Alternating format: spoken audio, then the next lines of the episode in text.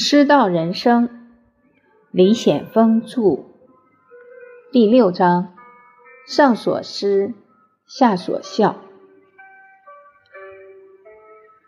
第二节，老师的德行。谈到师德，有几个方面很重要。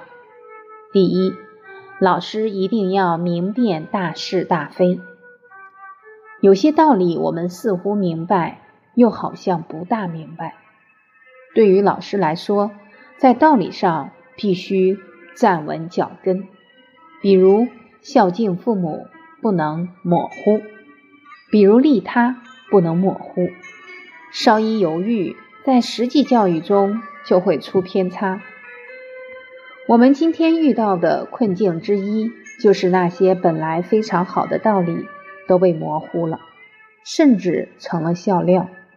导致一线教育者都不能够坚定信心地传递这些道理，甚至担心被别人嘲笑，说说是愚孝愚忠，仿佛只有自私一点、庸俗一点才真实。这样每况愈下，到了孩子那里，是非已经混淆，小恶渐成大恶。第二。老师一定要牢记教育使命。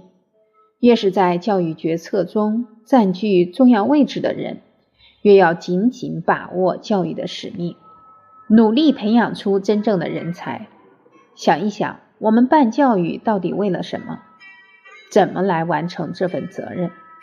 有位老教师给自己写了一首自勉诗：“慈母眼中泪，少年本善心。”何求富与贵，甘做点灯人。父母把孩子托付给我们，对我们寄予厚望。孩子来到我们身边，带着本善的心，我们要给家长一个什么样的交代？既然选择做教育，不和别人比，我有我的人格。你说你今年挣了几千万，我只笑笑说，我教了三十个学生。他们都成才了，这就是我的人生价值，无怨无悔，把孩子的心点亮。第三，老师一定要有大爱。习主席在讲话中特别强调，教育是一门仁而爱人的事业，爱是教育的灵魂，没有爱就没有教育。好老师应该是人师。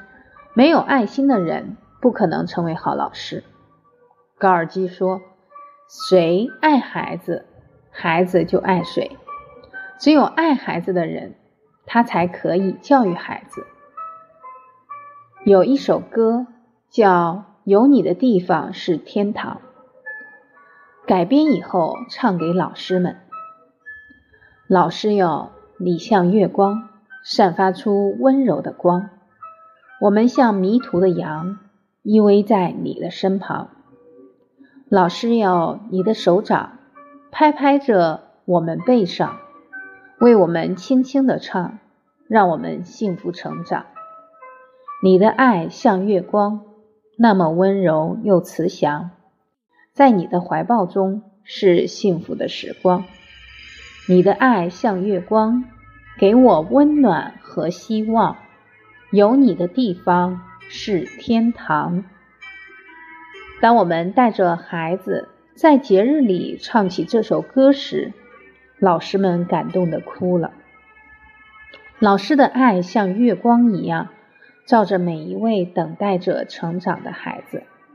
他们怀着对这个世界无比美好的期望，走进了我们的校园，带着一颗纯净的心。等待着老师陪伴呵护。那么，如何培养老师的爱心？《孝经》里说：“爱亲者不敢恶于人，敬亲者不敢慢于人。爱敬近于事亲，而德教加于百姓，行于四海。”首先教孝道，老师在家中爱自己的父母。到班级不会去伤害孩子，在家中尊敬自己父母，到班上不会嘲讽孩子，在家中爱敬都做到了，德教就可以加于孩子了。孝是德之本，甚至我们畅想过，未来师范院校招生，不行孝道的学生就不录取了，因为没有能力从事好教育这个行业。大学这四年。可以拿出足够的时间，让未来将要走上教师岗位的这些师范生们修学孝道。当学生都能做到爱敬敬于事亲时，可以毕业了。这样做是符合规律的。水有源，树有根，爱心有源头，源头在笑。养老师的爱心，还可以组织老师们做义工。爱护大自然，爱惜生命，参与公益等活动，老师的心升华了。爱学生是自自然然的。有一次，孩子们操场上玩，一个低年级的孩子，一个大篮球朝他滚过来，七八米远。有一位老师飞一般的冲过来，把球踢到边上，动作极其敏捷，令人惊讶。这位老师平时是一位非常优秀的老师，爱孩子已经成为他的一种本能。电视报道的最美女教师、最勇敢老师，都是他们爱心自然的流露。第四，老师要注意自己的语言。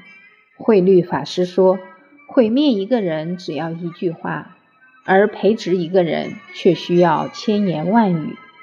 一定要口下留情。”学生在成长时期，千万不要给孩子贴黑标签，在学习上、在品行上使用否定式、结论性语言。这种语言一旦贴上去，孩子自己很难接下来。那个学科他可能一辈子都学不好了。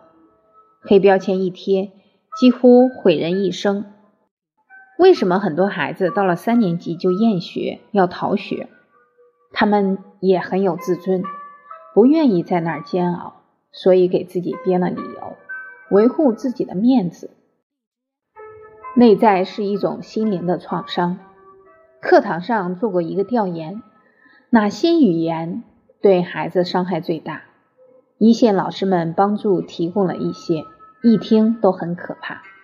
你怎么这么笨呢？你这个废物！你们家里有没有人管你啊？你问这个问题简直太白痴了，太没水平了。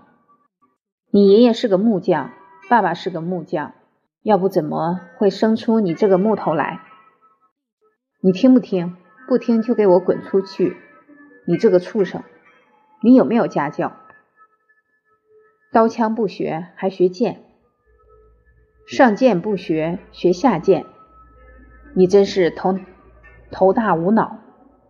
脑大长草，脑子进水了。你这个死胖子，猪脑袋，头脑简单，四肢发达，没见过你这么蠢的。这个题你都不会答，还参加什么考试呀？这个题我都讲过多少遍了，你怎么还不会呀？这道题罚你十遍。你这个大番薯，怎么煮都煮不熟，看你这个倒霉样。哎呀，真是不忍读了。恶语伤人六月寒，他们都是孩子呀，能忍心吗？如果我们自己是孩子，会不会遍体伤痕？中国文化把这种语言叫做恶语。看自然界现象，从茶杯里倒出来的是茶水，从水壶里倒出来的是白水，从垃圾桶里倒出来的是垃圾。如果一个人嘴里说出来的话总是脏话，自己内在像不像个垃圾桶？所以我们在恶语对别人时，也脏了我们自己的心。保护自己的语言，也是为了让自己内心不受污染。一个经常口出恶语，经典中记载，将来三种命运：常闻恶声，言多争讼。总是生活在一个无情的世界里。如果恶语过重，人到中年以后，面相变得非常刻薄，相由心生。孩子可能事情做不好，做不好就慢慢教，或者成绩不优秀，不优秀将来也能有一碗饭吃。不是每个学生都能考高分的，考高分需要一定的天赋。人与人天赋虽然不同，经过教育，只要好好努力，每个学生都能成为有用之人，我们的教育目标就完成了。不能用成绩来否定整个人生。学习不好不代表他真笨，可能手工很灵活，将来是一个好工匠。评价标准要宽一点。什么是成绩好？孩子们尽力了就是成绩好。尤其在初级阶段，最主要是让孩子热爱学习。热爱学习比考一个高分还重要，因为他培养了对知识的兴趣。一旦有了兴趣，成绩差的孩子也会变成好孩子。有的孩子天生某些学科天赋不太具备，大致过一过就可以。学不好就学不好。基本常识懂了就可以了，将来一样可以上班工作，问题没有那么严重，不需要贴个大标签。我们在孩子面前表现出来的不仅是知识的传递，还有老师的言行。关注我们的语言，为孩子一生着想，不能污染他们的心灵。教师作为职业人，有职业语言要求，这种言行本身。就是对孩子最直接的影响和照耀，帮孩子建立正知。首先是让孩子看到一个正确的世界，不教而教，自然传递。我们杯里有清水，就会倒出清水；脏水就会倒出脏水。教育是一个自然而然的过程，没有这些做前提，学再多的教育方法，对孩子还是污染。还有可能教出一批坏孩子，然后他们危害社会，我们就成为受害者。在河的上游投了垃圾，在河的下游，我们都是饮水者。诚挚的建议老师们多学经典，多修身，向古人学习，向优秀教师学习，以他们为榜样，互相提醒，互相鼓励，把基础打牢。